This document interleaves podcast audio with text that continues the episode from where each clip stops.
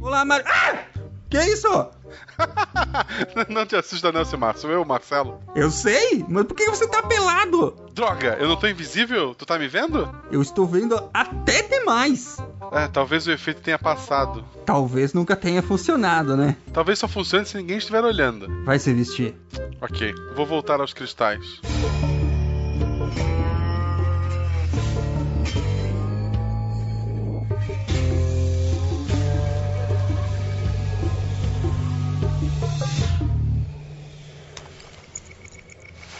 Cara, que cristais laranjas são esses aí?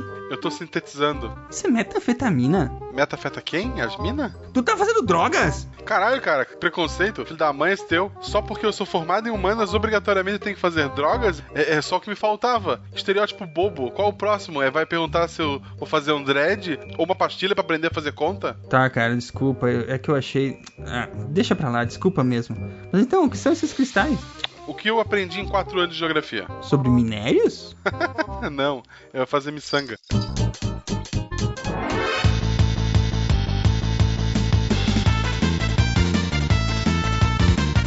Aí galera, aqui é Silmar de Chapecó, Santa Catarina e vocês sabem, né? Um físico e um biólogo tiveram um relacionamento. E deu super certo porque eles tinham química. Oh, Deus. Ei, gente, eu sou o Werther de Vila Velha, Espírito Santo. E eu não reprovei em Química, mas eu tô fazendo pela segunda vez. Aqui é a Fernanda de Chapecó. O que, que acontece quando se esfrega uma lâmpada, aquelas lamparinas, né, debaixo d'água? Nasce um hidrogênio. Meu Deus. E aí galera, eu sou Augusto de Assis, São Paulo e vocês sabem qual que é o elemento mais romântico de todos? É o hélio, porque ele tá sempre no S2. Ai, que lindo. Ah, que amor. Olá pessoas, aqui é Fernando Malta de São Paulo e a cantada de químico que mais dá certo ela é o químico chegar pra garota e falar: Silicato na água, reage? Eu sou André do Rio de Janeiro e dizem que a química é a parte da física. É a única parte que serve pra alguma coisa.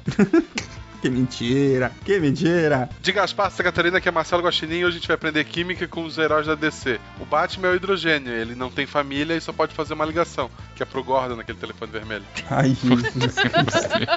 Vocês estão ouvindo o SciCast, o podcast sobre ciência mais divertido da internet brasileira.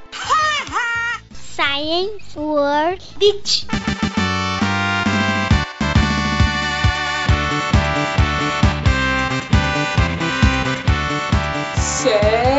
Bem-vindos à sessão de recadinhos do SciCast. Oferecido por Seagate, criando espaço para experiência humana. Eu sou a Jujuba. E eu sou a Fernanda. Você gostou? Eu imitei bem? Imitei bem? ah, não! É, ô, ô Fê, Ah, o que, que você tá fazendo aqui hoje? então, ele saiu e disse que ia dominar o mundo. E não Oh, voltou meu ainda. Deus. E aí ele me Coitado. disse que se desse horário e ele não chegasse, era pra eu gravar. E, Ah. inclusive, tá o maior temporal aqui em Chapecó. Vixe, Maria. Aí daqui a pouco a gente vai ver o Silmar preso num coqueirinho, assim, com a perninha voando, sabe? Eu acho que não vai dar muito certo, não, essa dominação mundial aí. Oh, meu Deus. Fê, Fê, então fala pra gente como que os ouvintes podem entrar em contato com o SciCast. Então, eles podem entrar em contato, vocês podem entrar em contato pelo e-mail contato@saicast.com.br. E a melhor forma de enviar sua dúvida, crítica ou elogio continua sendo através do formulário de contato do site. Procurar lá no menu Contatos. Escreve lá e manda pra gente que a gente lê todos eles. Isso, a gente lê, o Nick responde todo mundo. Isso E, mesmo. Enfim, pode mandar que dá trabalho pro Nick, coitado. Bom, falando em menu contatos, o pessoal pode estar meio perdido aí no menu contatos, porque agora a gente tem o Deviante, né? O portal Isso. Deviante. É um portal novo, se você tá, se você voltou do carnaval agora, tava pulando e nem prestou atenção, não, relaxa, não é ressaca, você não tá muito louco. E o SciCast não morreu, ele está de casa nova. Sim. E que mais que tem de bom no Deviante, Fê? Conta pra gente, além do SciCast. Tem o Missangas, que eu não sou de humanas, mas eu ouvi o Missangas e eu adorei, amei o programa, dei muita risada e agora já estou esperta para saber como me defender de um ataque de zumbi. É isso aí. Poxa, é, uma- é um serviço de utilidade pública, né, como sangas. Praticamente. Cê- cê- é, é importante, gente. Tem também muitos textos, textos Sim. e mais textos e mais textos. Uhum. Toda hora tá saindo um texto novo. Principalmente de ciência, né? Isso.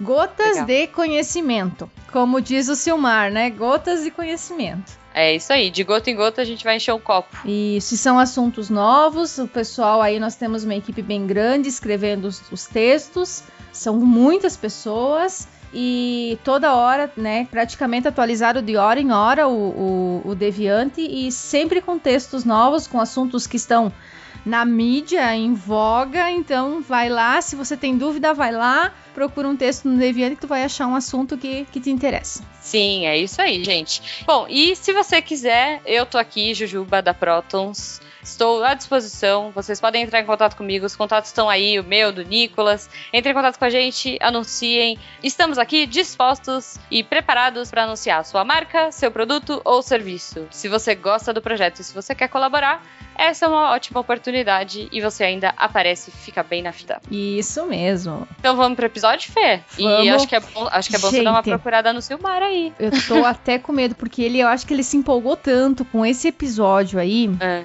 Ah, meu Deus. Que ele vai, acho que, aplicar algumas coisas, alguns conhecimentos do episódio aí pra tentar dominar o mundo. Olha Só só. que o problema é que ele não conhece muito do assunto. Ai, meu Deus, vai dar ruim, vai dar ruim. Será que vai dar ruim? Será que vai dar um apocalipse zumbi? Ele, ele, ele pegou suas coisas de química, Fê? Ele pegou as minhas e das, as da Maria. Ah, meu As Deus. duas. Ele pegou o kit de química Aham, da Maria. Ele pegou o kit de química da Maria.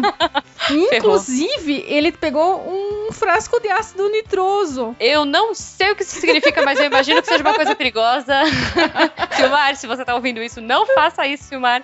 Olhe para a luz, venha pra cá com calma, devagar. Tira o óculos de cientista maluco. E volte para cá. Sim, vamos lá que o episódio tá muito bom. Acho Então que tá já enrolou demais. Tchau, tchau. Até, galera.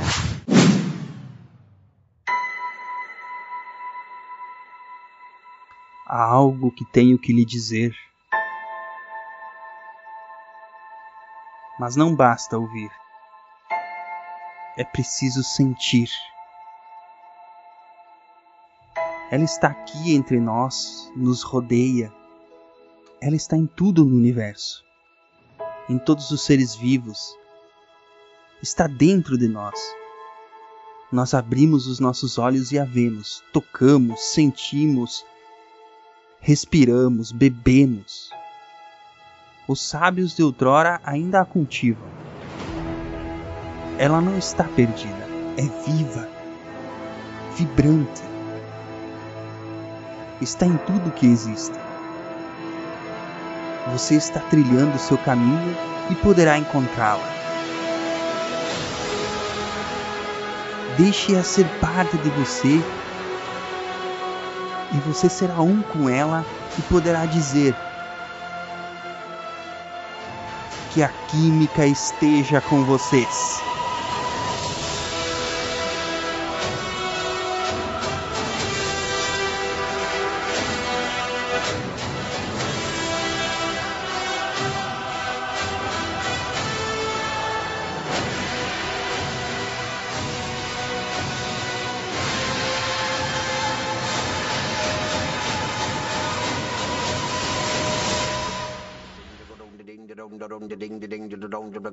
Scatman's World.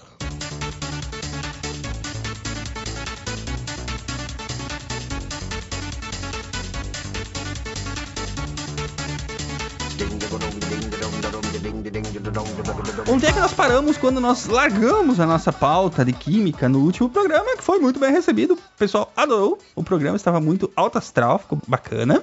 Falamos sobre os princípios da química, da história antiga da química, quando ela ainda era muito parecida com a alquimia, né? Ela ainda era envolta de misticismo, mitologia, envolta a poderes mágicos, a deuses, entidades, espíritos. Ah, Só com o passar do tempo é que ela foi aos poucos tendo mais um caráter investigativo, quando há os alquimistas na busca pela pedra filosofal, elixir da vida eterna. Eles fazem uma espécie de pesquisa paralela, mas não com esse interesse científico. Ela começa a ter um caráter mais científico com Robert Boyle. Exatamente. Falamos sobre Boyle, falamos sobre várias outras personalidades né, importantes para a química, para a evolução da química como ciência, e paramos quando nós falamos sobre a invenção da tabela periódica, né? Isso, quando o Mendeleev montou, né, a tabela periódica. Bom, hoje a gente vai começar a parte 2, segunda aula de química, falando exatamente sobre a radioatividade que foi descoberta lá em 1896, certo? É, ironicamente, a radioatividade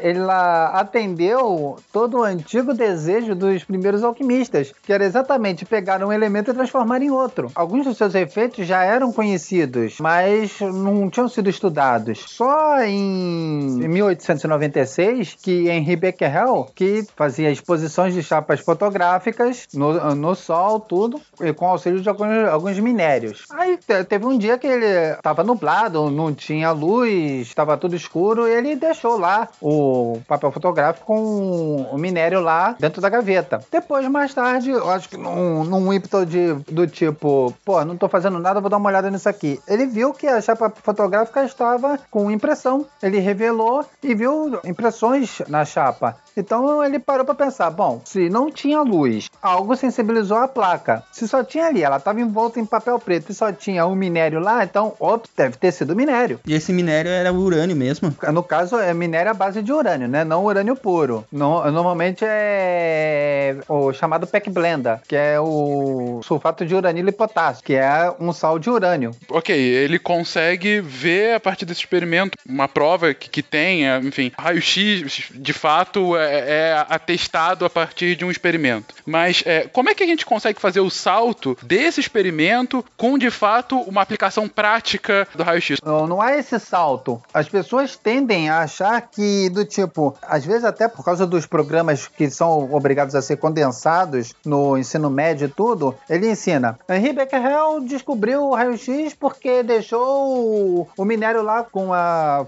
a chapa fotográfica, pô, foi sensibilizado. Pronto, inventou o raio-x, o cara já tira a radiografia, já vê osso. Isso demorou um tempo. Aí é o conceito de ciência pura e ciência aplicada. Ciência pura. O que está acontecendo ali? É, ele não fazia a menor ideia. Do tipo, aí outros cientistas começaram a pesquisar aquele elemento, aquela substância, aquela novidade daqueles raios. Tanto que ele é chamado raio-x porque ele não fazia a menor ideia do que era aquilo. Por isso que ele chamou de raio-x, do X da incógnita. A Marie Curie, junto com o marido, né, falam dela, mas tipo, esquece que também o marido era pesquisador, era físico. Ela acabou casando com ele, ela era aluna do Pierre Curie. Começaram a investigar outros sais e foram restringindo. Perceberam que eram sais que continham urânio.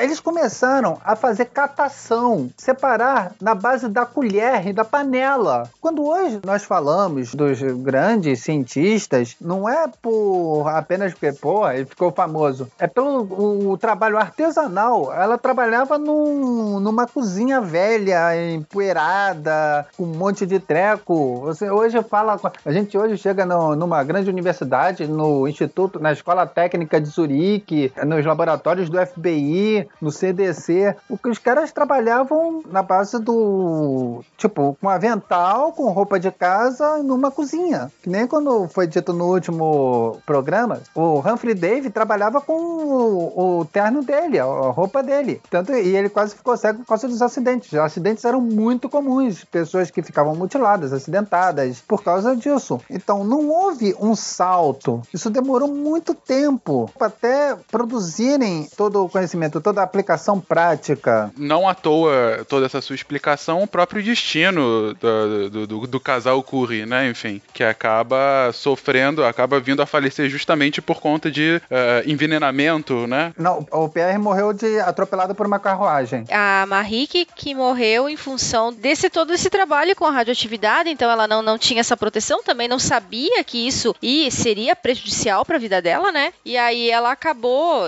como o próprio André falou, eles não se protegiam, não, não tinha nenhuma proteção. Eles faziam numa grande cozinha, num modo muito artesanal, toda a extração e mesmo os testes que eles faziam, né? O, o refinamento, não sei se eu posso falar assim, né? Sim. Eles até dela isolou dois minérios importantes, né? O rádio e o polônio, que foram os que deram o, o prêmio para ela depois, né? Só dois prêmios Nobel, coisa pouca. É, só, né? Mas é, foi todo esse trabalho que, que custou a vida dela, né? Ela foi a primeira cientista mulher a ganhar o Nobel? Foi a primeira mulher cientista a ganhar o Nobel, sim. Marie Curie era, é, é um dos grandes marcos da ciência em todos os sentidos. Eu acho errado frisarem muito a questão de, não, ela foi a primeira mulher a ganhar o Nobel, como se ela, o, o, o fato dela ser mulher lhe, lhe desse uma vantagem a mais ou a menos, ou algum destaque a mais. Ela ganhou o Nobel porque ela era foda. É verdade. O marido tinha acabado de morrer, ela assumiu as aulas dele. Eu, eu acho interessante para reafirmar, André, pô, tá bom, ela foi a primeira mulher a ganhar um, um, prêmio Nobel, mas ela foi a primeira pessoa a ganhar dois prêmios Nobel. Sim. Tá entendendo? A segunda pessoa que, ganhou foi o Linus Pauling, e o segundo prêmio Nobel que ele ganhou foi o Nobel da Paz. Então ela foi a primeira pessoa que ganhou dois prêmios Nobel e a única que ganhou na área de, vamos dizer, ciências, né? Olha, tá aí para reafirmar o quanto que, que essa mulher era foda. Se pegarmos todo o histórico dela, de tudo que ela sofreu, fugindo de pogroms, né, perseguições na Polônia, que isso não começou na Segunda Guerra Mundial, isso já havia de bastante tempo. Ela veio corrida de lá como refugiada do tipo com uma educação precária. Ela alçou a um patamar de conhecimento, de cultura em ciência, como não só como teórica, mas experimentadora também. Isso é o, é o grande diferencial dela. Todas essas pesquisas dela, em função de eles não saberem com o que eles estavam lidando, né? Esse não saber o que era o material que eles estavam trabalhando custou a vida dela. Tanto é que até, até hoje as anotações que ela fez this é, durante esses estudos, é, durante o tempo de vida dela, né, são consideradas muito radioativas para serem manipuladas. Então, a, pessoal não consegue nem manipular aquilo sem proteção, porque é muito radioativo. Então, imagina a quantidade de radioatividade que essa mulher sofria todos os dias, né? Sim, as próprias amostras eram guardadas embaixo da cama. porque a casa era pequena, não tinha espaço. O escritório dela não é aberto para visitação porque é radioativo. Maçaneta, cadeira, tudo é radioativo. Tem um documentário com o Jim Al-Khalili, que é o átomo. Então ele conta toda essa história. Ele mostra, ele vai com o contador Geiger e mostra que ainda há, ainda hoje está tudo radioativo. A maçaneta, a cadeira, onde ela ficava é mais radioativo do que outras partes da sala. E ela não podia, eles não podiam nem se proteger porque eles não sabiam o que, que eles estavam lidando. Eles não sabiam nem o que estava acontecendo com o corpo deles e eles não sabiam nem como se proteger. Mas continuando em pessoas é, notáveis, digamos assim, Werther, me explica por que, que Rutherford continua esse trabalho e ao mesmo tempo inventa o Hulk pra gente. Enfim, é, a ciência continuou, foram descobertos novos materiais, ele descobriu novas partículas, né? Alfa, beta e gama. Os raios, né? Raios gama. E daí que vem a história do Hulk, né? Que ele foi bombardeado por raios gama. O que, que são raios alfa, beta e gama exatamente? O que acontece é o seguinte, lá já em 1912, que foi já o, os trabalhos de Rutherford, já sabia que o, o, átomo ele emanava coisas. Fizeram uma câmara de nuvens. Uma câmara de nuvens é uma caixa de vidro com fumaça dentro. E eles colocaram uma amostra de, de um material radioativo. E viu que de dentro dessa amostra saía coisas. Via o, o rastro de nuvens. Então pensaram, bom, sai alguma coisa de lá de dentro. Isso vários cientistas, quando nós falamos assim, tipo, Rutherford fez o experimento. Ele não fez o experimento. Vários cientistas cientistas faziam os experimentos. Só que ele descobriu primeiro. E o que, que ele descobriu? Bom, ele parou para pensar o seguinte: isso aqui tem que sair e ele tem que bater em algum lugar. Então ele pegou, mandou os estagiários, né? Na, na verdade não foi ele, foram os estagiários. Ele botou o pessoal para trabalhar com material radioativo, polônio, e como fazendo uma espécie de canhão. E na frente tinha uma, uma fina camada de ouro. O ouro tem uma peculiaridade, ele é dúctil, você pode tirar fatias bem finas dele. Para vocês terem ideia, você pode fazer vidro revestido com ouro, que é o, o utilizado em alguns ônibus espaciais para evitar de haver é, embaçamento, né? Então ele fica uma fatia extremamente transparente. A vantagem do ouro é essa. Então ele colocou e foi ver o que, que aconteceu. Nada. E ficou esperando, esperando, esperando. Uma hora começaram a ver o seguinte: ele mandou colocar papel sensível, né? Papel fotográfico. E aí começou a, e começaram a, verificar o seguinte: que aparecia pontinhos em vários pontos desse papel fotográfico. Ou seja, algo batia na folha de ouro e parecia que alguns voltavam, uns ricocheteavam. Então ele parou para pensar o seguinte: alguma coisa ali tem um núcleo positivo, porque ele já tinha identificado. Então algo está ricocheteando ali. E chamaram isso de partículas alfa. Aí vem um raciocínio. Se eu tenho partícula alfa, que são, na verdade, são núcleos positivos, então eu tenho que, e o átomo é eletricamente neutro, eu tenho que ter algo negativo. Quem descobriu o elétron não foi Rutherford, foi Millikan, foi outra pesquisa, que foi através de gotinhas de óleo muito pequenas. Eram tudo artesanal, não tinha os equipamentos de hoje. Então, tudo isso demorou muito tempo, até que experimentos foram feitos o seguinte, colocou-se um grande magneto, não o magneto, mas um grande ímã,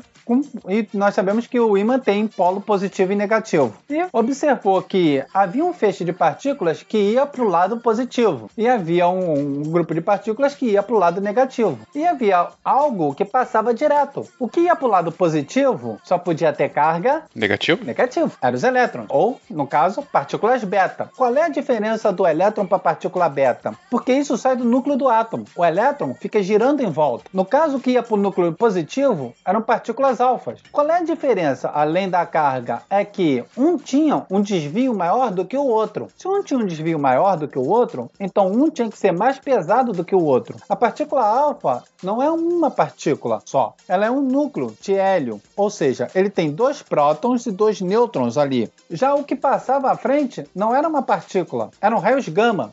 Qual é a diferença? Uma partícula é matéria, raios gama é energia. Apesar de haver eh, ter uma estreita relação com matéria, de acordo com os trabalhos de Einstein, mas ele mantém a sua natureza. A matéria pode se transformar em energia. Isso só vai se descobrir com, com fissão nuclear. Mas aí já é outra história, já estamos indo um pouquinho adiante. Nós temos a partícula, então, é matéria, algo, digamos, palpável. E energia não, energia, a radiação gama, é como luz. A luz que nós vemos, a luz visível que ilumina nossas casas, a ultravioleta do sol que, no, que ajuda a nos bronzear e nos dá câncer, a radiação infravermelha que na verdade é uma radiação que é, corpos acima do zero absoluto emanam. Ele é energia. Ele tem a mesma natureza que a luz, porque é uma emanação eletromagnética, mas ele tem a sua peculiaridade. Assim como onda de rádio, ele está aqui à nossa volta, por isso que nós podemos sintonizar uma estação de rádio agora, mas vai nos deixar no escuro, ele não ilumina o ambiente. Ok, aí a gente está falando ainda da pesquisa básica, né? Mas é, é claro que isso vai evoluindo para aplicações no nosso cotidiano e sem dúvida a radioatividade tem uma gama de produtos, enfim, de itens que a utilizam para, enfim, funcionar, né? Como supositórios. É sério. Como é que é essa história? Existia supositório de rádio. Rádio, elemento. Maquiagem, porque brilhava no escuro. Ah, sim, maquiagem é interessante. Depois da Segunda Guerra Mundial, houve uma grande corrida para o domínio do uso de energia atômica. Idealizou-se de usar as bombas atômicas para abrir canais, é, buracos no chão para fazer represas. Que beleza. É o mundo mundo de Fallout, quase. Praticamente. Mas a gente está falando muito aqui ainda do núcleo, né? E, e, um ponto que aconteceu quase que um século antes é, foi justamente a descoberta das particularidades do elétron é, por Dalton. Uh, Augusto, você fala um pouquinho é, de como foi é, o desdobramento dessas descobertas e, enfim, o porquê da importância tão fundamental dela para essa química mais recente do século XX? Sim, o, o Dalton, lá por volta mais ou menos de 1808, tomando como base as leis do Lavoisier e do Proust, que é as leis da conservação de massa tal. Ele elaborou uma teoria, no caso a teoria atômica do Dalton, ele deu um modelo atômico do que seria o átomo, né? Para ele, o átomo, baseado nas leis do Lavoisier e do Proust, a matéria ela é formada por partículas pequenas chamadas átomos. E os átomos seriam como esferas é, indivisíveis, pequenas, maciças. E o- os mesmos átomos com as mesmas propriedades, eles seriam um elemento químico. Cada elemento químico seria formado por átomos da mesma propriedade. Átomos diferentes formariam elementos diferentes e propriedades diferentes. O que, que seriam as reações então químicas? Elas seriam rearrange a união e separação dos átomos, né? Então, para o pessoal ter uma ideia melhor, é, na teoria do Dalton, o átomo para ele seria como uma bola, uma bola de bilhar, uma bolinha de, de golfe, uma esfera única e maciça. Eu acho que, exemplificando melhor, uma bolinha de sinuca. Porque a bolinha de, de sinuca, ela é maciça, né? E o Dalton, ou, na teoria dele, é, que foi a, a primeira teoria, né, atômica, ele traz que o átomo, ele era uma coisa única, uma esfera maciça e indivisível. Ele não tinha partículas positivas, não tinha partículas negativas, ele era só uma bolinha. Uma bolinha maciça e indivisível. E aí, é claro, depois, com outros experimentos, né, lá em 1897, é que a gente começa então a ter novos desdobramentos dessa teoria atômica. E aí nós temos descobertas que o átomo já não é mais aquela bolinha indivisível e maciça. Ele tem estruturas, tem um núcleo, tem uma, tem alguma coisa na eletrosfera ao redor dele. E aí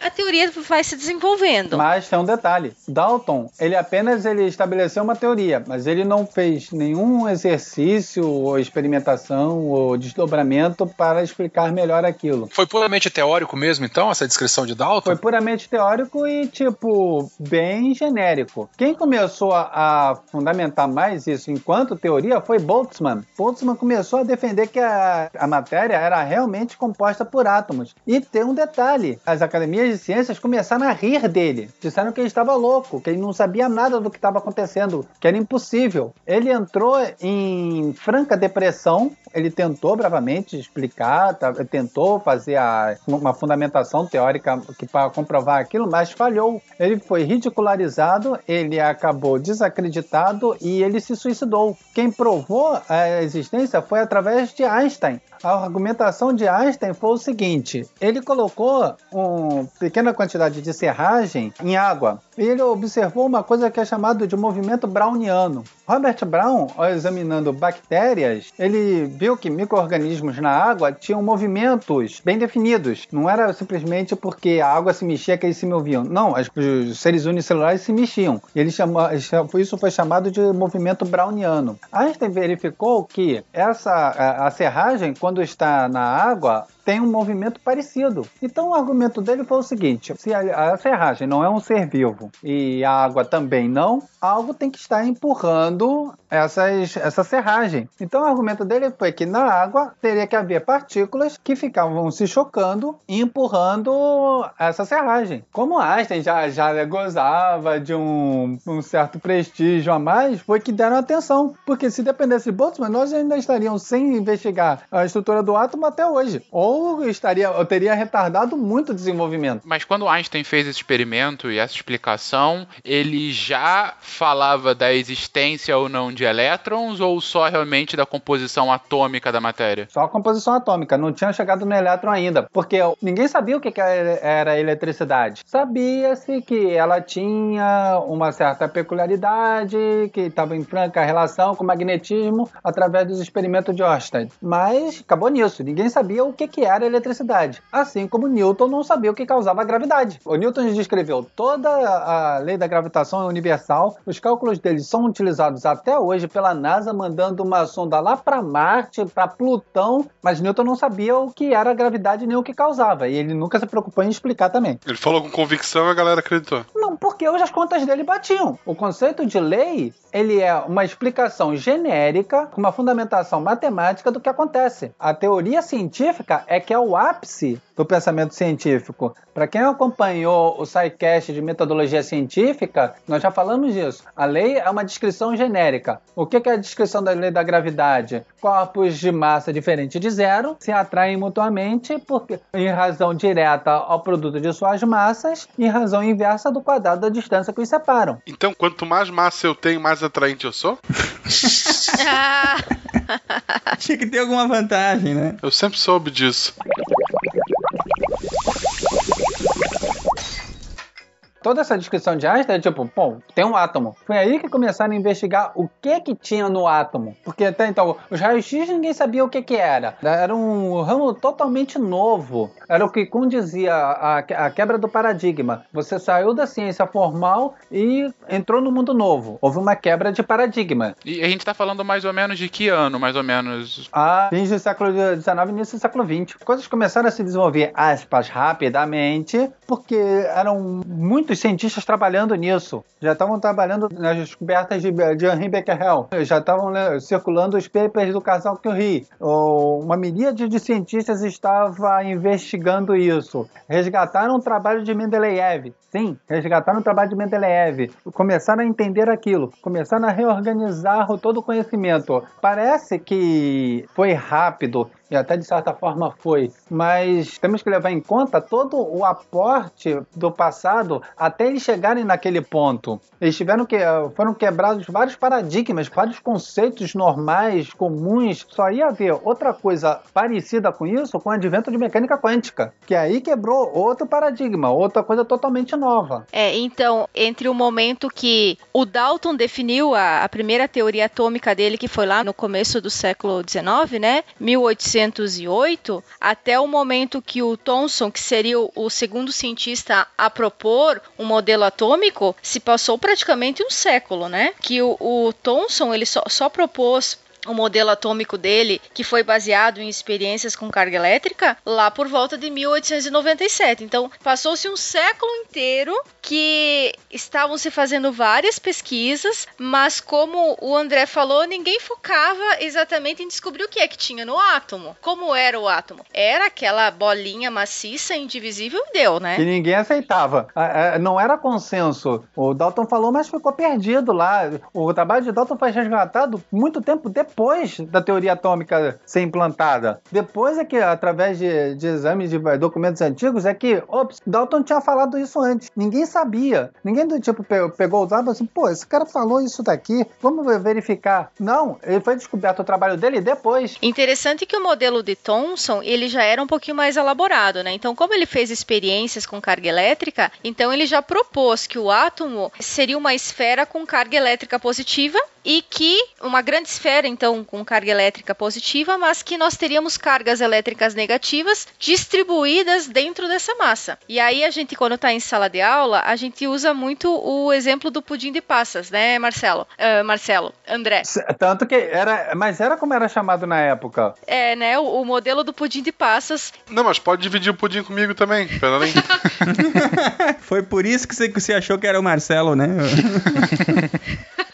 Então, a, o modelo dele é como se você tivesse um pudim, uma massa, uma massa positiva. Um panetone. Um panetone. E dentro do panetone nós temos as passas, né? As uvas passas e outras coisas. E esses pontinhos, que são as passas, seriam os pontos negativos. O Rutherford, ele pegou toda a ideia do sistema solar. Tem os elétrons e trabalhando com o conceito que estava sendo trabalhado com mecânica quântica por Niels Bohr. Niels Bohr não chegou a, junto de, de Rutherford Rutherford, vamos elaborar isso. Quando nós falamos de modelo atômico de Rutherford-Bohr, é porque nós pegamos conceitos dos dois para serem trabalhados. Porque Bohr, ele tinha praticamente aversão a experimentalismo. Ele era um físico teórico. Para ele, tudo que não era resolvido na base da matemática não tinha validade nenhuma. Rutherford era um experimentalista. Óbvio, ele dava atenção a todas as contas e coisa assim, mas o negócio dele é do tipo, se eu não conseguir reproduzir em laboratório, para mim não serve. Então ele, ele fundamentou muito o trabalho dele em experimentações. E como é que você faz uma experimentação para chegar a, sim, essas contas estão certas, existem elétrons? Tipo, você não faz. você está fazendo experimentações e você vai coletando dados e vai publicando o que você vai encontrando. Tipo, o, a ciência não é a base do tipo, cara, olha só, juntei água com açúcar, caramba, aconteceu coisa. Aí o cara já começa a especificar dados, aplicação prática. Não é assim que funciona. É que nem o caso do Viagra. O Viagra foi um, foi um remédio desenvolvido através de toda análise química, estrutura, porque isso demora, tá, gente? Eu sei que as pessoas têm a tendência de achar, por, por causa de filmes, que o cara pega uma amostra de sangue e em 10 minutos já tem análise de DNA. Não, as coisas casos demoram. A pesquisa mostrou que aquele remédio era bom para melhorar a circulação e vascularização, o que de fato ele faz, só que tinha um efeito colateral. Pequeno efeito colateral. Aliás, nem era efeito colateral, porque era exatamente o que ele se propunha a fazer: melhorar a vascularização. Só que de outros lugares que ninguém esperava que acontecesse. Então aí acabou como a fluoxetina, remédio antidepressivo que receitam para emagrecer. Muitas coisas acontecem isso. O, a, a, pesquisa científica, a publicação de dados é muito importante por causa disso. Antes as coisas eram lentas e devagar, porque, como eu acabei de dizer, ninguém sabia que Dalton tinha proposto uma teoria dessas, só foram descobrir depois. Como Priestley tinha descoberto o gás carbônico, só que ele não chamava de gás carbônico e não fez nenhuma pesquisa a respeito disso. Acabou que Joseph Black aqui pegou os dados e publicou, com dados, tabulando informações constantes físicas, propriedades químicas, físicas, etc. Mesma coisa com o átomo. Uh, ninguém, é, ninguém, que fez a experimentação do tipo, caramba, veio com a teoria atômica gravada em pedra, entregue por Deus a Moisés, junto com aquela tábua, aquela terceira tábua da lei que caiu no, no filme do Mel Brooks. O que acontece através da, da soma de vários conhecimentos que foi formando o modelo atômico.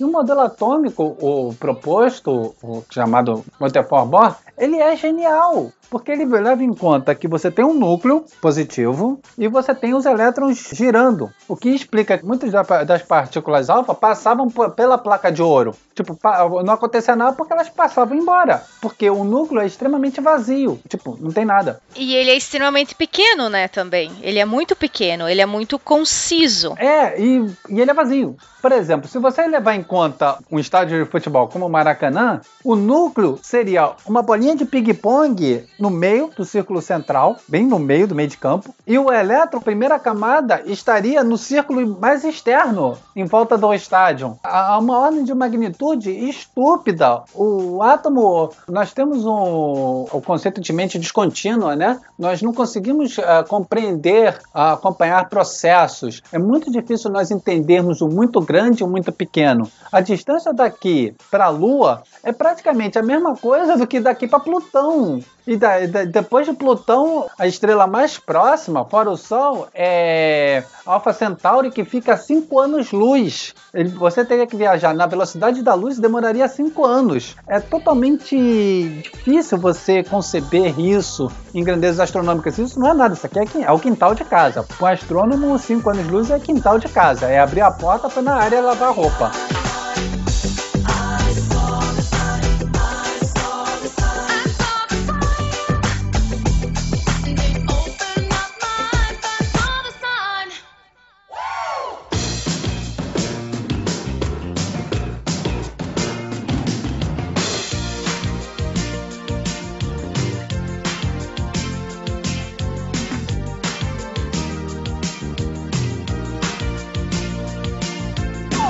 Primeiro a gente teve uma, uma coisa muito importante, mais ou menos nessa época, que foi próprio a fundação da International Association of Chemical Societies, né? Que continua sendo, né? Agora com outro nome, né? A International Union of Pure and Applied Chemistry, como a principal organização de química do mundo, né? Mostrando o que vocês também comentaram sobre a ruptura de modelo, né? E como que a gente estava entrando no novo mundo. Mas mais interessante ainda, o modelo Rutherford Bohr é aquele que hoje é dado no ensino médio dos colégios. É aquele que a gente aprende como aquelas verdades que a gente vai aprender na faculdade depois, que na verdade é uma parte só da verdade, ou às vezes aqueles contos que são feitos pra gente tentar entender o mundo. Mas ele é usado e ele é bastante. É... Compreensível. Compreensível, exatamente. É, não vou falar que é fácil, porque quem não entende química, eu mesmo tenho alguma dificuldade, é, vai me bater. Mas olha só, eu acho que é fácil. Se você considerar que, um,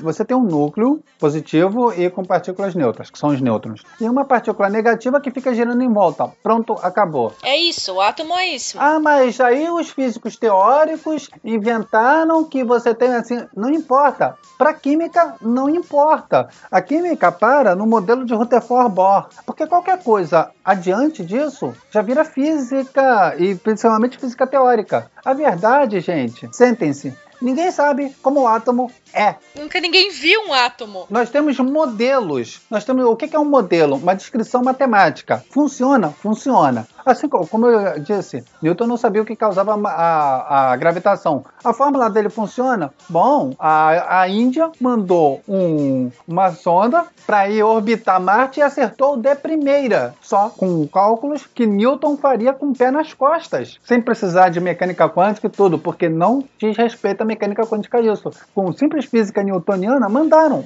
Saiu lá, levantou lá da Índia, foi, cruzou aquele espaço todo, chegou em Marte, soltou, soltou o satélite e tá lá orbitando até agora. Acertou de primeira. Isso é o máximo. Funciona? Funciona. Importa como, como a, a gravidade atua ali? Não. Mas funciona. Para fins práticos, funciona. Da mesma forma, para química, ah, o modelo de Rutherford Bohr funciona muito bem. Se você começar a examinar depois como é, outros elementos, elementos de transição, tipo, aí começa a zoar tudo a- a- em termos de camadas, níveis de subnível, começa a zoar tudo.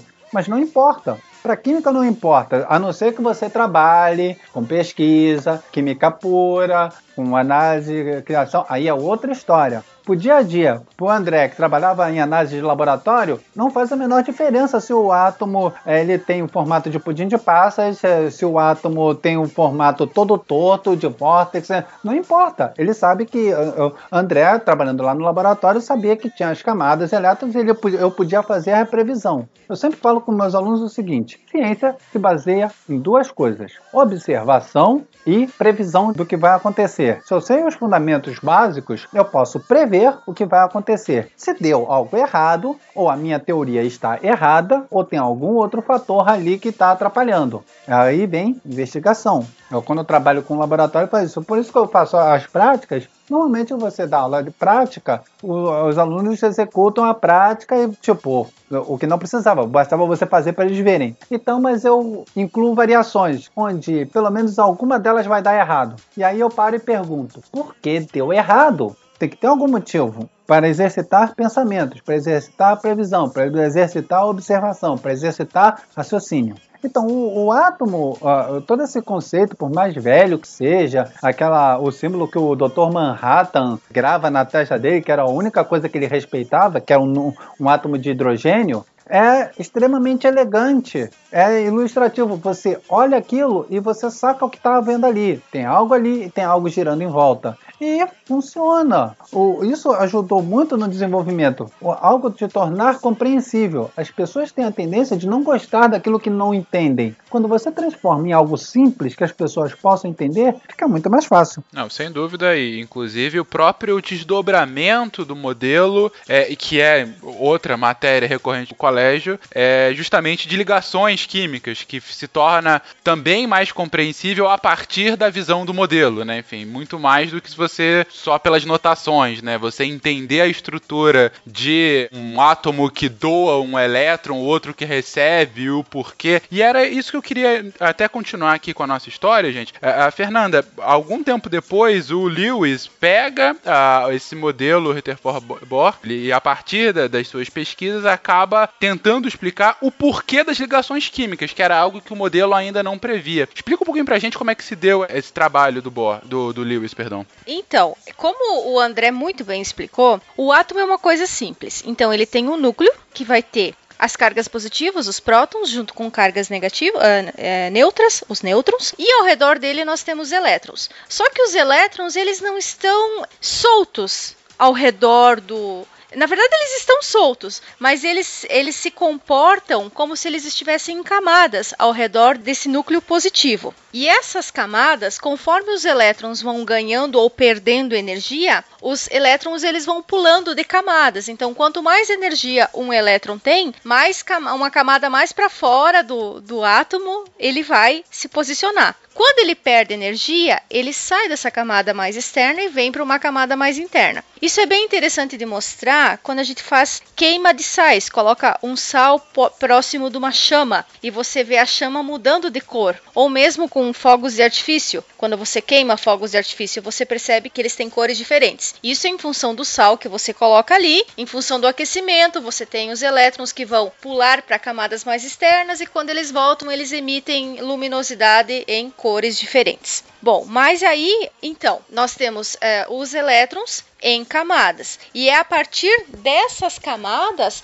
que você consegue, então, ligar átomos. Existem alguns átomos que precisam doar elétrons para se tornar estáveis e outros que precisam receber elétrons para se tornar estáveis. Mas estáveis sob qual ponto de vista? Sempre considerando os elementos da família. É 8A, né? 8A. É, atualmente utiliza-se a nomenclatura 18, mas é, eu ainda prefiro a nomenclatura que separa entre elementos representativos, né? 1A, 2A, 3A, 4A e os, os metais de transição separados. Mas ah, normalmente agora é, considera-se tudo direto com uma numeração crescente. É, apesar que as tabelas periódicas normalmente trazem as duas denominações. Então o que você está se referindo são os gases nobres, família 8A. Isso. Então, aí em função desses elementos que são considerados estáveis, né? Todos os outros elementos da tabela periódica almejam ser um gás nobre, almejam. Então, para eles chegarem à posição de estabilidade e na hora que eles forem fazer as ligações químicas, eles têm que ficar sempre com o um número de elétrons na última camada igual a um elemento gás nobre né, um elemento da família 18A. E aí, em função disso, nós temos as ligações, os elementos que vão perder elétrons e os elementos que vão ganhar elétrons. E aí, quando um perde e o outro ganha, nós temos uma ligação química.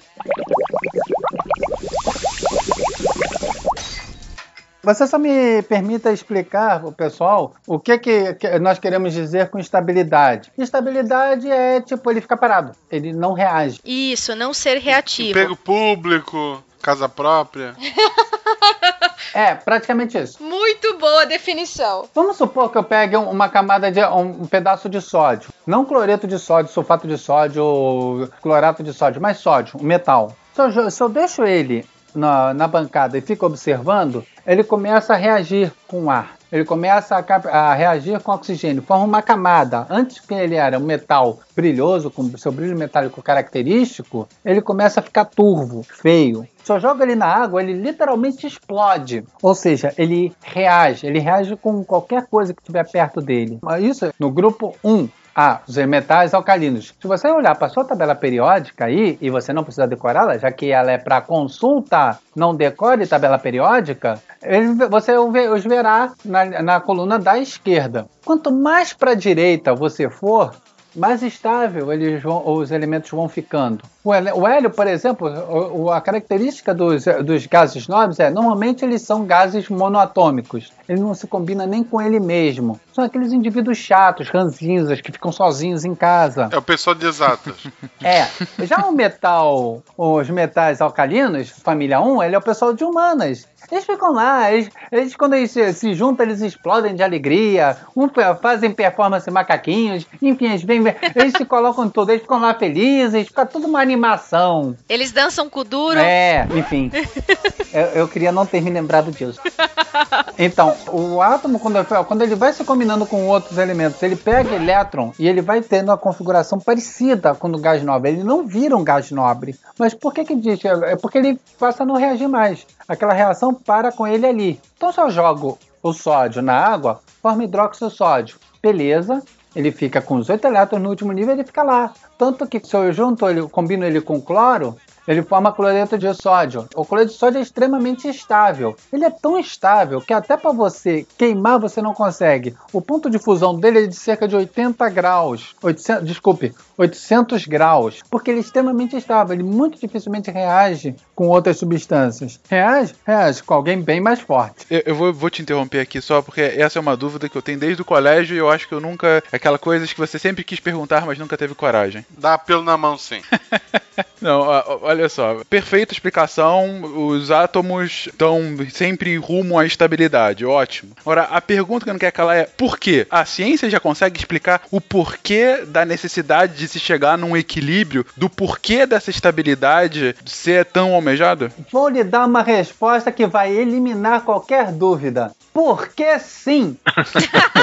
Lembre-se, não existe um motivo. Nós é que inventamos um motivo. O vidro, ele não é transparente por causa de alguma força cósmica ou porque ele é transparente, é a característica dele, entendeu? Se você deixa nunca aqui na Terra ou em qualquer planeta que tenha uma força gra gravitacional expressiva, se você levanta uma bolinha e você solta, ela vai cair por força da gravidade. E por que, que ela vai cair? Porque tem gravidade. Fim, é só isso. Não, não existe o porquê, existe o fenômeno. O, o que que acontece? Quando, ele, quando você reage e ele adquire estabilidade, por quê? Ele parou de reagir. Ponto. Ele está estável. Então, o que que caracterizou? Ah, bom, ele tem 8 elétrons no último nível. E quem não tem 8 elétrons? Não é estável. E quem tem 8 elétrons? Esse é estável. Então, a estabilidade está relacionada a esses 8 elétrons no último nível? É uma ligação. É só isso. Não é um porquê dele ser estável.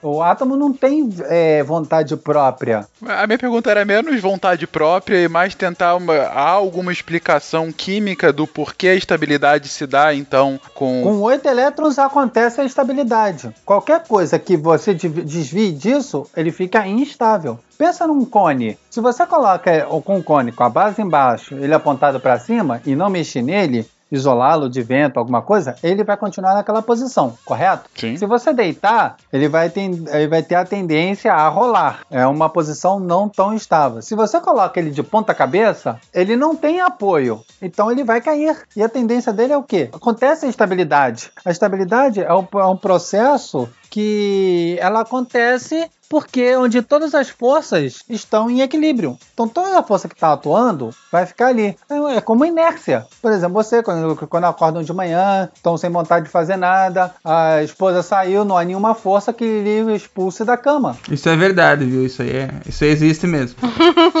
muito bom, muito bom. Só uma criança pequena batendo. É, é só a Maria chamando. aí, aí já, já é uma, uma perturbação do meio. Já é uma perturbação, já tem uma força atuando. Não fala assim dela. Essa, deixa quando ela crescer. Aí é na base do empurra com o pé.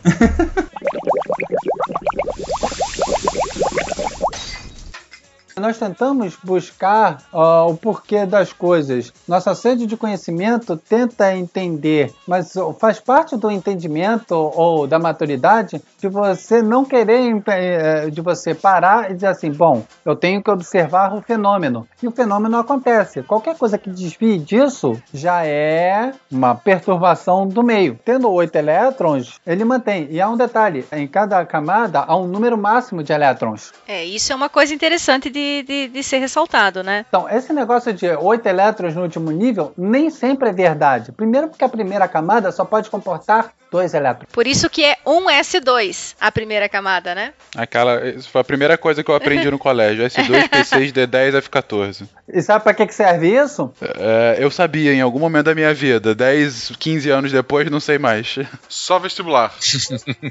vou, lhe, vou lhe dar uma grande resposta. Pra nada. é verdade.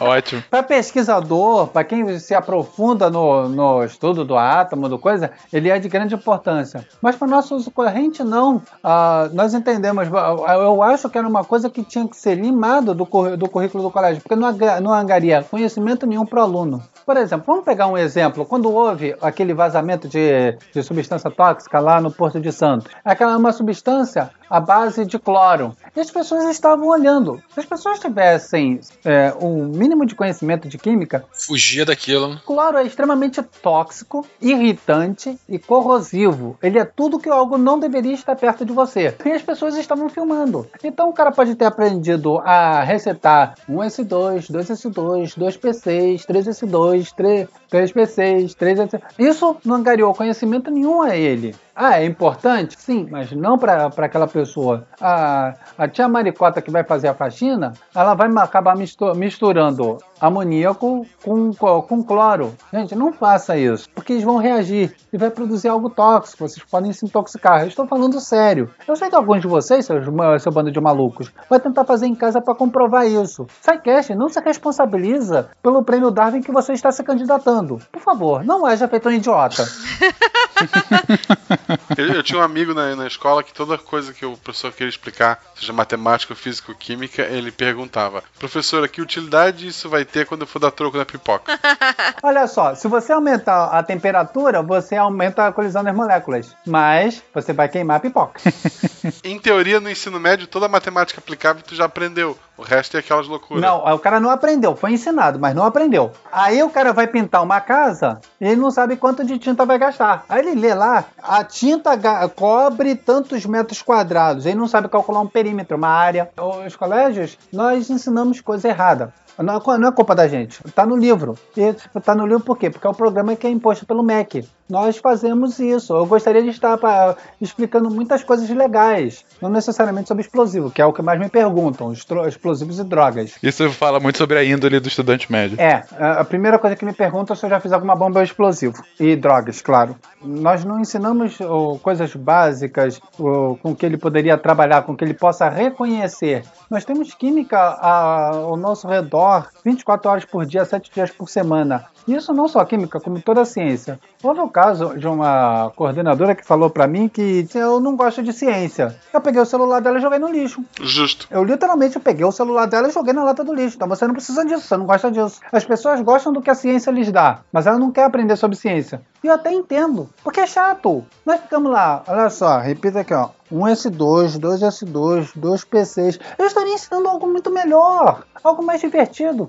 Nós temos ligas metálicas. Você pode ensinar liga metálica com um grampo de cabelo. Você pode ensinar têmpera de aço botando um grampo de cabelo desse de metal no fogo. Mostrar que se eu aqueço muito, coloco na- na- no gelo, na água fria, ou ba- bato com ferro, eu, eu estou ah, estraçalhando a estrutura cristalina do metal e eu posso deixar ele mais duro ou mais mole. Mas não, eu tenho que ficar ensinando coisas chatas. Eu não sei se a gente já falou isso ou não, mas tem um livro muito bom que é o Os Botões de Napoleão. Ah, Falamos isso, mas é sempre bom re- revisar. É um livro maravilhoso. Ele, ele faz a relação do, do- da. Começa contando a história das guerras napoleônicas lá, como é que ele perdeu por causa do inverno. Eu gosto da observação que ele fala o seguinte: não é uma- uma- um livro sobre a história da química, é um livro sobre a história da química na história. O- os autores falam isso. É, é bem, bem legal esse livro. Que ele não é um livro da história da química. Então ele explica, por exemplo, um dos motivos que causou a escravatura foi a pimenta, a, cap a capsaicina. Aqui ela era usada não só para melhorar o gosto dos alimentos, já que muitos deles iam para a mesa já quase estragados, então melhorava seu gosto, já que não havia geladeira nem nada. E então começou uma corrida por especiarias. E muitas dessas especiarias eram cultivadas em países ou ilhas tropicais, que era muito assolada por malária. E a primeira coisa que a malária infecta é a hemácia. Só que os negros têm uma. Normalmente a doença que é mais. acomete mais negro, que é Anemia falciforme. anemia falciforme, que faz com que as hemácias fiquem com a forma de foice. Daí o nome, falciforme em, em forma de foice. E o que os daria uma certa imunidade a contrair malária. Por isso que era difícil você, eh, trabalhar com brancos, Que tornaria eles uma boa força de escravo, uma, uma boa força né, de trabalho. Né? porque eles eram imunes, então eles ficavam menos doentes. Eles morriam tudo por causa de excesso de trabalho. Mas aí outra história. O fator ambiental não os agredia. Então, ó, por causa de uma molécula, você vai pulando em termos de conhecimento, isso afeta a história. Se nós pegarmos a, da Primeira Guerra Mundial, a corrida que foi para desenvolver não só armamento, mas também fertilizante. Quando começou a Segunda Guerra Mundial, eles trancaram toda a produção de fertilizantes e produção de sais de nitrogênio, como nitrato de amônio, que é usado tanto para fazer explosivos como para fertilizantes, por causa do alto teor de nitrogênio. Aí entrou o processo Haber-Bosch, que eles pesquisaram para como extrair nitrogênio do ar. Essa técnica é utilizada até hoje. Tudo bem, a guerra é algo deplorável, execrável, mas uh, a guerra é um grande salto tecnológico e científico. Não deveria de ser assim, mas é o que acontece. Não, sem dúvida. A gente vê isso ao, ao longo da história em diversas ocasiões. Então, toda, toda a pesquisa de do, uh, gás sarin, gás mostarda, as técnicas, equipamento que tem que ser desenvolvido. Se nós não tivéssemos a Guerra Fria, o homem não teria ido à Lua, porque não haveria motivo para mandar o homem para a Lua. Para quê? A Guerra Fria, que foi o, o principal trampolim para a pesquisa do espaço. Isso por causa de quê? Por causa das pesquisas de Werner Van Braun com uma coisinha chamada V2. Uma coisinha, né? Que não chegou a ser usada, mas sem ela não haveríamos os foguetes.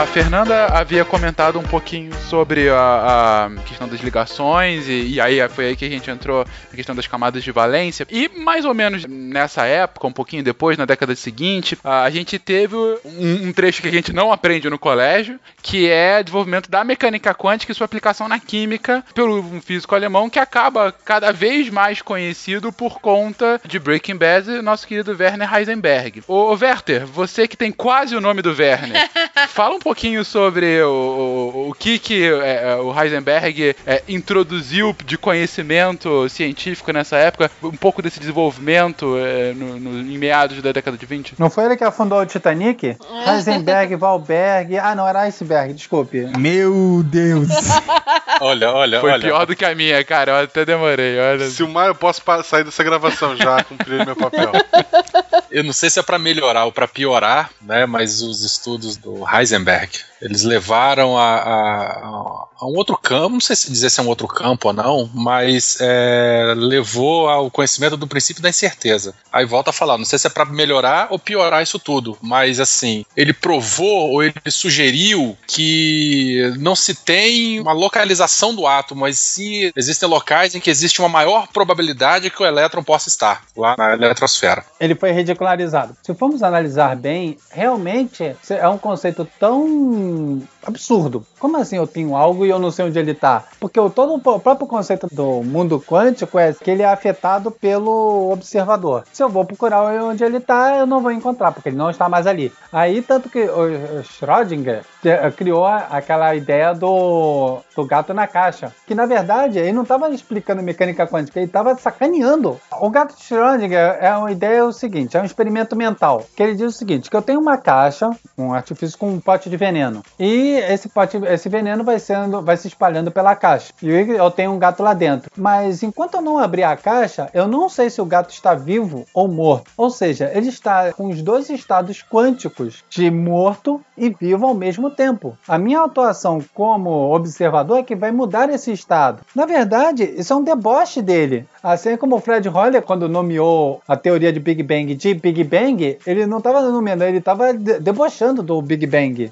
O princípio da incerteza do Heisenberg, ele é totalmente contra-intuitivo. Olha só, o elétron está aqui e eu não sei onde ele está. Mas eu posso dizer mais ou menos o comportamento dele. Os livros didáticos costumam definir o orbital como a região mais provável onde se encontra o elétron. Errado! Orbital é definido pela equação de onda. Ele não é uma região. É insano. É fora de qualquer propósito. Isso é fora de qualquer experiência do nosso mundo. Mas o átomo não obedece à nossa realidade do, do mundo macroscópico. O átomo ele vive a realidadezinha dele, a realidadezinha quântica. E a mecânica quântica já foi provada.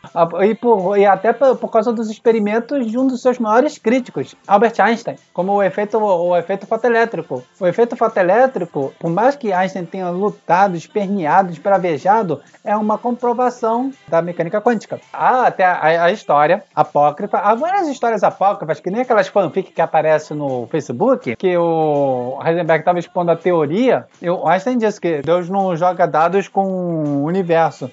Aí o Heisenberg teria dito para ele: não só joga, como não sabe onde jogou. Mas isso é apócrifo, gente. Não, não há nenhuma, nenhum registro que esse diálogo realmente tenha havido. Ah, mas é uma história bem legal. A gente pode falar que é verdade. Então, eles, o, todo o conceito do Heisenberg ajuda a fundamentar isso. Mas, como eu falei, isso é mais importante para física do que para química. Ah, apesar que as pessoas gostam muito de mencionar química teórica, eu rejeito um pouco isso, o conceito de química teórica na base de lousa, quadro branco, marcador. Para mim, eu, ainda sigo mais uma tradição mais do Rutherford. Eu acho que química é mais laboratório. Mesmo com modernos equipamentos, com a fundamentação de outros ramos da ciência, claro, a gente não vai jogar fora a física, a, química, a física, a matemática e tudo, mas ela é uma ciência experimentalista.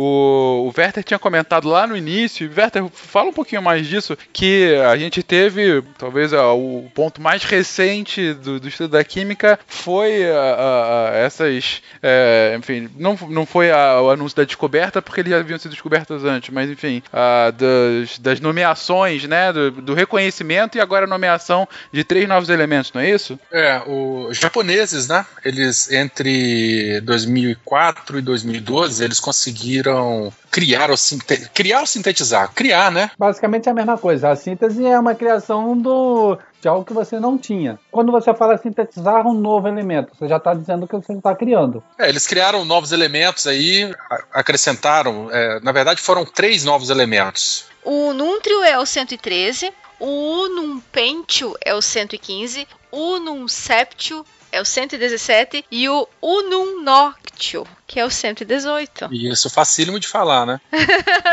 Você sabe por que esse nome? Eles não têm um batismo formal por vários motivos. Um deles que aí vem para batizar isso é complicado para fazer em homenagem. E para fazer homenagem aí mexe com o brilho das pessoas e um nome desse é um nome bem genérico. O segundo é porque também esses elementos eles não existem, gente. E, e a duração deles é de se dura minutos é muito. A duração deles é muito baixa. É isso que eu acho interessante porque eu já ouvi pessoas perguntando, ah, mas esses novos elementos que o pessoal descobre, eu nunca vi foto nenhuma. O cidadão pensa que vai ter na reportagem uma foto de um pedaço de meio quilo de um nuntro na mesa. Sabe? Acontece com as divulgações da NASA. Quando o cara mostra lá aqueles mundos bonitos, é, com mares, oceanos. Aí o pessoal acha que toda descoberta científica é assim, né? Só que o que o cientista vê é um, é um borrão colorido lá, com uma, uma, mancha verde lá na tela do computador. O que o pessoal faz são, são átomos, né, de, desse, desses elementos. Eles fazem acelerador de partículas, então não é uma coisa visível. Como o André já comentou, ele dura fração de segundos. Ah, já sei. Vocês vão perguntar para que isso? Por que fazer uma porcaria de um elemento que não serve para nada? Mas não é fazer o elemento, né? É o desenvolvimento do conhecimento para que isso aconteça, né? Porque você tenta investigar. Na verdade, você não está criando um elemento. Você está investigando todas as forças que está atuando ali. É algo de entendimento. Você cria porque, tipo, a base de e se? E se? E se você, e se você soldar uma placa de rede uma placa de rede num cabo USB. Você, você, você pode fazer uma, uma ligação de rede via cabo USB, depende se você souber trançar. O ponto do anúncio da semana passada foi justamente o reconhecimento pela UPAP sobre esses elementos e que agora eles vão ser nomeados pelas equipes que, enfim, fizeram a descoberta. E aí fica aqui a pergunta para vocês: se vocês têm a possibilidade de nomear um desses três elementos, qual o nome que vocês dariam para um elemento só de vocês? Não pode Vertério nem Marcelênio, por favor. Ai, meu Deus. Deus. Pô, o que que pode então? Silmarênio? Pô, ninguém botou Lavoisier ainda. O pai da química não, tem, não é homenageado na tabela periódica. Não tem nenhum Lavoisier, né? Melhor, Madame Lavoisier. E, eu daria um outro nome. Agora eu vou puxar o saco, né? André, muito obrigado. Não! Andrenei... Andrenêmio. Andrênio. Andrênio. Muito obrigado, eu sei que eu mereço. Ou Psycastium. Psycastion, mas eu acho. Ah, o problema é que a SC já tem que é o Scandio, né? Ah, é, já tem que é o Scandio, isso mesmo. Só que realmente vocês não sabem nomear elementos. O, o nome desses elementos aí seria muito mais legal se fosse Silmarillion. É nome de mineral, isso mesmo? Te, não, não sei, temos que achar esse, esse mineral, não, então. Silmarils não eram minerais, eram as, as bolas lá, né? Enfim.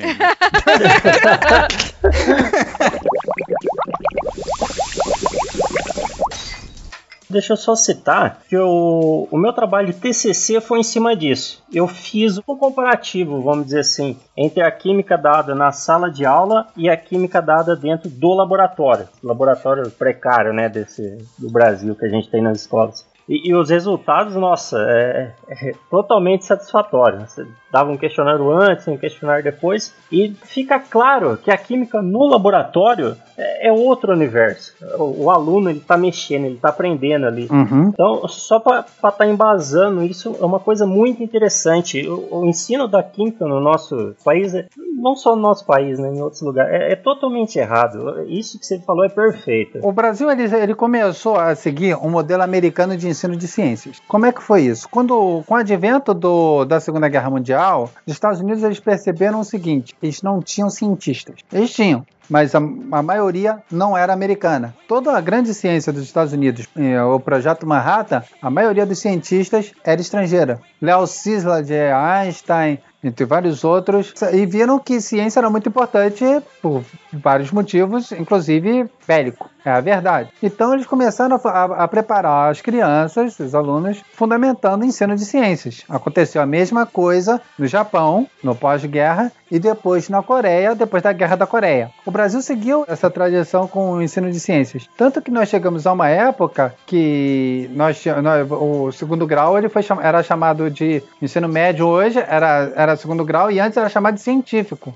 Ele era, tinha muita fundamentação de ciências. E nós perdemos isso. A ciência virou muito blá blá blá. Virou muito blá blá blá, onde você fica fazendo conta. Ah, eu rejeito que física seja só fazer conta. Eu rejeito isso. Se eu tenho dois fios, uma pilha, eu estou ensinando física. Se eu tenho uma bola caindo no chão, eu estou ensinando física. Uma pessoa andando de meia no chão e descalça, vai notar força de atrito, ela está trabalhando com física. Mas não, nós ficamos com conta, conta, conta. E as crianças não aprendem nada. Houve um caso que, de um aluno que ele era muito bom em física. Ele era péssimo em química. Péssimo, péssimo, péssimo, péssimo, péssimo. Horrível. Não entendia nada do que o professor falava. Mas ele era bom em física, porque ele era bom em matemática. Ele passava em química na parte de matemática da coisa, mas não entendia. Aí ele foi fazer vestibular. Na época era unificado. Hoje em dia você presta vestibular para vários. Só que acabou que ele fez vestibular para química porque na hora de perfurar o cartão, eu perfurei o cartão errado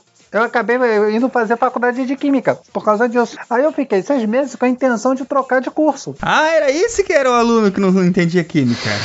eu era péssimo aluno em química. Daí eu percebi que a matéria era ruim e os professores eram piores ainda. Não há fundamentação de professor de química. Você não forma nem químico. Você quer formar professor de química, você forma pessoas que leem um livro didático.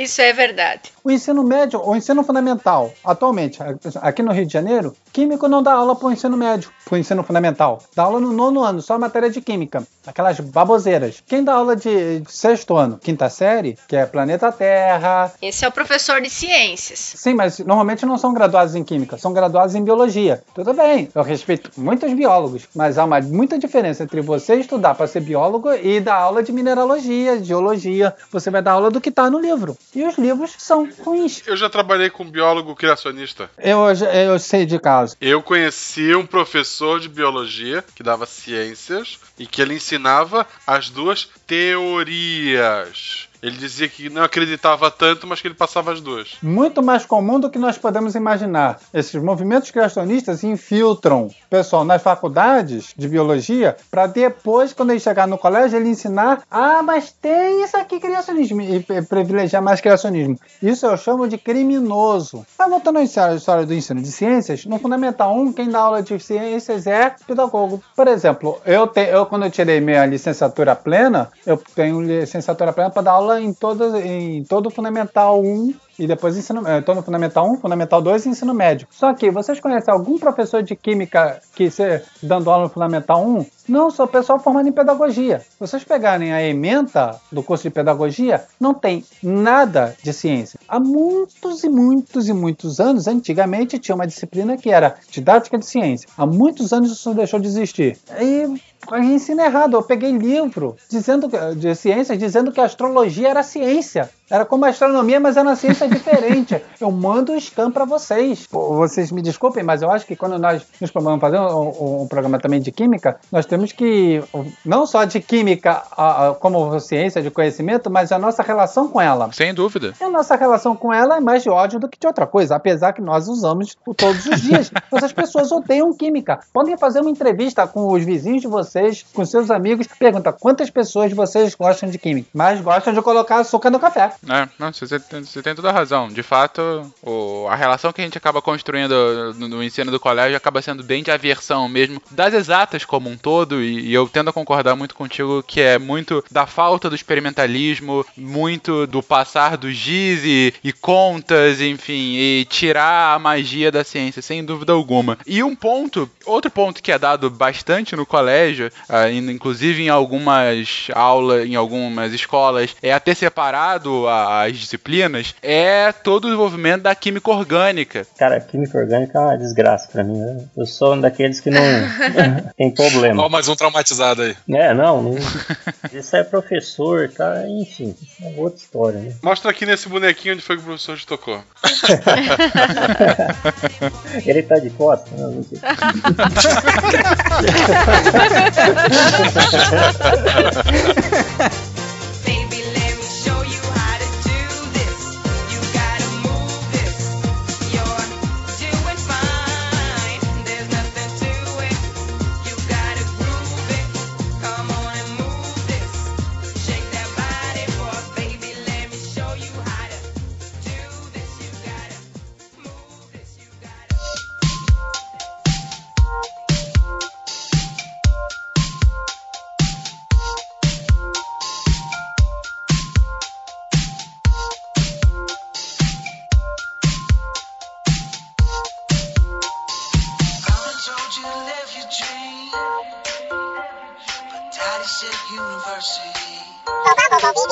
New mail.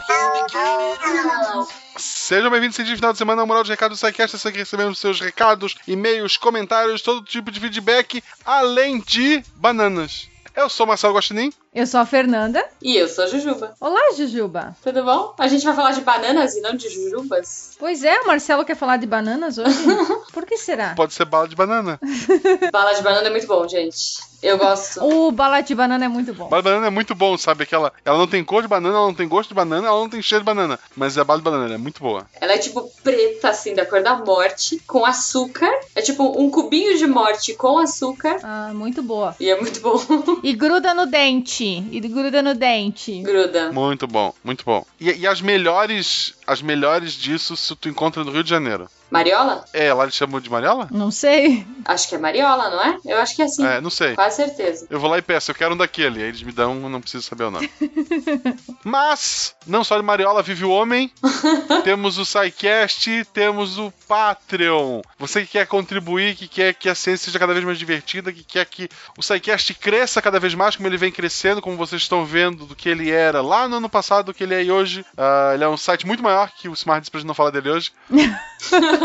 o SciCast continua entregando durante dois anos um programa sem falhar um só dia. Que outro podcast vocês conhecem que não falha um dia? Sim. Sexta-feira, meia-noite e um, o que que tem? SciCast. É, é a certeza da vida. Você pode acertar o teu relógio por ele, inclusive. Olha, essa é boa. Exato, dependendo do lugar do Brasil que você esteja, agora vai acabar a hora de verão, dá uma loucura.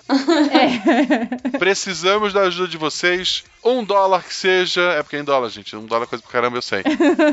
É muito, é muito. É, tá. Um dólar tá um carro popular quase. Não, mentira. um dólar, quatro pila. Vocês, pá, vocês compram duas mariolas com esse dinheiro. Vão lá, contribuam o SciCast, faça com que o Simar possa comprar mariolas para alimentar os nossos podcasts do servidor e fazer com que o SciCast cresça cada vez mais. É isso, meninas? É isso aí. Sim, e se você quiser mandar cartinha, como é que manda a cartinha de foguete que a gente tanto quer receber, Fê? Tu ainda não recebeu, Jujuba? Não. Eu também não. E aquela piscina de Jujuba que tu queria receber também não recebeu ainda? Então, não, nada. Mas olha, olha, esses ouvintes estão deixando a desejar, né? Então, eu tô triste. Pra quem quer mandar uma cartinha física no formato de foguete, de coração, de lua, sei lá, de qualquer outro formato, Guaxinim, Guaxinim. Guaxinim. Cutulo é bom. Cutulo, eu, eu filmei a, a Malu falando Cutulo. E quem quer mandar então cartinha, desenho ou qualquer outra coisa física pro SciCast, manda para Caixa Postal 466, CEP 89801-974, Chapecó, Santa Catarina, fim do mundo.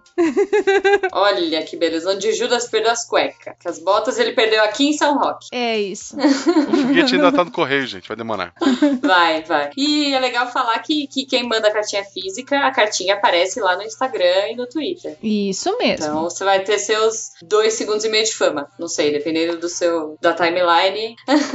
E da criatividade, né? Porque se for muito criativo, a gente fica falando várias vezes dele, né? É verdade, é verdade. tá aí sua chance. Vocês ficam falando em cartinha física, eu lembro do Sega, será que a gente recebeu alguma etérea? Tipo, uma carta que é invisível, que tu não pode detectar o calor. Nossa. Pode ser, pode ser. Sabe como é que dá pra escrever também? Ah. Dá pra escrever por e-mail, e o primeiro e-mail de hoje é do Wesley Fusinato. Cara, o Wesley deve sofrer um monte na escola. Quer dizer, hoje ele tem 28, né? Não, se, se fosse na escola ainda, ele ia sofrer ou não. Não, ele não pegou o safadão. Ele é carteiro, olha só que legal, carteiro, a gente falando de cartas aqui. É. Olha o gancho. Ele tem 28 anos, é de Porto Alegre. A mensagem dele é Silmar, seu doente, isso todo mundo sabe. Coitadinho do Silmar. Deviante com E, uma palavra não significa nada, deve adquirir seu significado com o tempo. Deviante sem o E, olha o erro dele, uma letra faz toda a diferença, é pervertido em inglês e francês. Como é que pronuncia deviante em francês? Fernanda, por favor. Deviant? Tem que fazer o wiki. Deviou. Deviant? Como é que pronuncia em inglês, Jujuba? É inglês texano ou inglês. Inglês britânico, Britas. é. Deviant. Ai, que chique. que o mundo é, todo mundo aqui é poliglota, né? Ele tá falando da palavra com E. Deviante é a mesma coisa com é, com o teu sotaque, caramba. Então, deviante com E é o sotaque de Chapecó pra falar pervertido em francês. Faz sentido. Em francês. Meu Deus, é, é bom, é bom. Tem certeza que foi uma boa ideia? Olha, tem, tá funcionando. Eu votei Sai Pop. Qual foi a ideia que tu deu, Fernanda? Eu votei Fusion Idea. Ok, Deviante tá legal por enquanto. O Silmar simplesmente mostrou a língua pra mim e disse assim: não. Jujuba, Eu? Qual foi a tua sugestão? Eu não sugeri, eu fiquei sabendo de Deviante e falei, nossa, por que Deviante? E aí eu acho. Mas, mas, mas sabe o que eu fiquei pensando agora? Eu, eu acho que essa é a proposta. Todo mundo ficar pensando por que Deviante e ficar falando Deviante, Deviante, Deviante. Não, não, não. É mais simples. Ele queria o inteligência artificial no meio. Tu vê que tá em destaque, tô olhando pra palavra. Isso, o AI. Aí ele ficou encaixando letras aleatórias até dar um sentido que ele gostava. Ele gostou deviante. Bom, e o Silmar conseguiu o que ele queria, que era todo mundo falar de Deviante. Isso. É. Mandar um abraço pro nosso amigo Wesley, que é 99% carteiro, 1% ouvinte SciCast. Não sei, cara, porque se ele é carteiro, ele deve ouvir muito o Psycast, porque ele anda o É. dia inteiro. Ele corre de cachorro, sei lá. Corre de cachorro, é, coitado. Bom, mas então, Wesley, obrigada pela cartinha. Quer dizer, obrigada pelo e-mail. Já tô agradecendo com antecedência aquela cartinha marota que você vai mandar. Será que cola? Será que alguém? E vou pular pro e-mail do Rafael Ferraz. Rafael Ferraz Arregui. Ou Arregai. Ar- Ar- Arregai. Não sei. Arregui. Arregui, arregui, Isso, em francês, arregui. Arregui. arregou. Não, eu acho que eu vou ficar com o Rafael Ferraz. O Rafael Ferraz é professor de História, tem 30 anos de Belo Horizonte. Olá, meus caros. Comecei a ouvir o SciCast por indicação do meu professor de boxe. Olha aí, Caramba. Rodrigo. Rodrigo, obrigada. Um abração, Rodrigo. Há mais de um ano acompanho o trabalho de divulgação feito por vocês. Como professor, sinto muita empatia com o que vocês têm feito, por se tratar de um trabalho árduo e cansativo e manter um nível tão alto. Realmente, a equipe é grande por conta disso. Por isso, minha admiração cresce a cada programa. Mas vamos lá, minha mensagem atrasada se refere ao cast Crime e Castigo. Aqui gostaria de indicar uma série documental da Netflix, Making a Murderer. Fernanda, em francês, como é que é o nome dessa série? Ai, eu não vou saber falar, eu não, não, eu não treinei. De biquinho. Making a Murderer narra a história da vida de Steve A. Avery. A série, acredito, tem o poder de mudar fortemente a visão sobre o sistema judiciário, tanto nacional quanto americano, que é o caso da série. Ao escrever a mensagem, me veio à cabeça que várias pessoas indicaram a mesma série, então fica aqui o meu reforço. Obrigado e abraços. Vocês já viram essa série? Não. Não. Eu ouvi falar muito bem, mas eu não vi ainda. Tá na minha lista de coisas pra fazer. Mas é uma boa opção pra gente começar a assistir. Poxa, vamos abrir aí um diálogo no, no cast de Crime e Castigo. Pessoal, comentem lá se você já assistiu ou não. Abre um, um comentário lá e comecem a falar sobre ele. Agora eu fiquei curiosa, eu vou ver. Isso. Muito obrigado, Rafael. E o próximo e-mail, então, vem lá do Rio Grande do Sul. tchê. É do Vitor Brás. Ele é estudante de licenciatura em física, mas bate muito difícil física. Ele tem 20 anos e é de Pelotas, Rio Grande do Sul. Vitor, ainda dá tempo, Vitor. Troca. Vem pro lado miçanga da vida.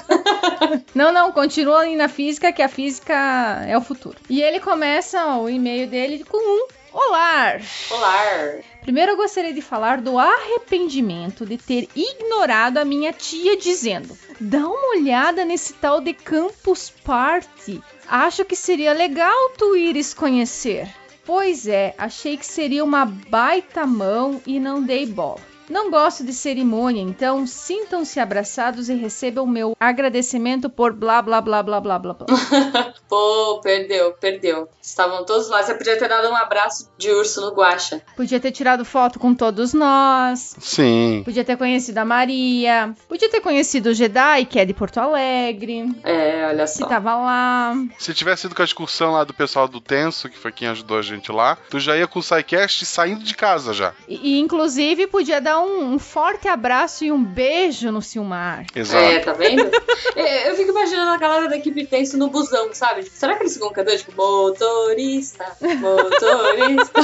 Sim, sim. Bom, e ele continua dizendo: Então, gostaria muito que fizesse um apanhado da história da gravidade, terminando nas ondas gravitacionais e em como elas podem ser utilizadas como meio para descobertas. É, tá bem no auge, né? Essa história de ondas gravitacionais, né? Sim. Sim. Quem sabe futuramente, logo ou mais logo ou mais tarde, a gente tem um programa sobre isso, né? Já estamos estudando possibilidades. Já dizendo muito, principalmente na, na, na Globo apareceu, gente falando em possibilidade de viagem no tempo. Não tem, gente. Não. Se a gente pudesse viajar no tempo, teriam pessoas nos visitando. Ah, mas e se eles se esconderem, se eles se disfarçarem? Um dia um brasileiro vai pôr a mão nessa máquina e a gente sabe que ele não vai conseguir. Ô, Guaxa! Acabou com tudo a nossa alegria agora. É, infelizmente não tem. Pode ser que tu consiga viajar pro futuro. Sei lá, te congelar e te descongelar daqui a 20 anos. É, talvez. Né? Pode. Além disso, ficaria muito feliz. E eu falo assim porque ele escreve muito mesmo, com muitos us. É. Também se vocês fizessem algo sobre pedagogia, psicologia, ciências sociais e política. Olha aí. Guache. A minha pós é em educação, seria muito legal, mas a maioria do pessoal da pedagogia fica muito chateado comigo. É isso, graças a vocês minha casa fica em ordem. Chego a ouvir dois casts enquanto faço a faxina e reorganizo coisas. Mais um pouco vou arrumar um emprego que não tenha que lidar com informação só para poder ouvir o cast enquanto eu trabalho. Aê, gostei. Cheguei até vocês depois de ouvir o Escriba e o Café Brasil. Nunca ouvi o Nerdcast. Olha só. É raro, é raro. O bom é que ele chegou até aqui. Isso. Bom que ele chegou até nós, né? E nesse caso não importa a jornada, importa o destino. O destino, justamente. Não, não fala isso, gente. Muito obrigado a quem indicou a gente, né, por onde você conheceu o, o SciCast e bem-vindo. Que fique aí pra sempre. É. Então, um grande abraço pro Vitor. Que ele vá pra próxima campus, que po- provavelmente, possivelmente, os Psycasters estarão lá, né? Não sei quem, mas, né? Alguém estará lá, né? A equipe Tenso também do, do Jedi também provavelmente vai estar lá, né? Então, e aproveitar que a campus é uma grande festa. Então é isso. Então é isso. Sim, é isso. Venha fazer da sua vida uma festa junto com o SciCast e até semana que vem. Pessoal, um forte abraço e até mais. Até. Tchau. Tchau, tchau.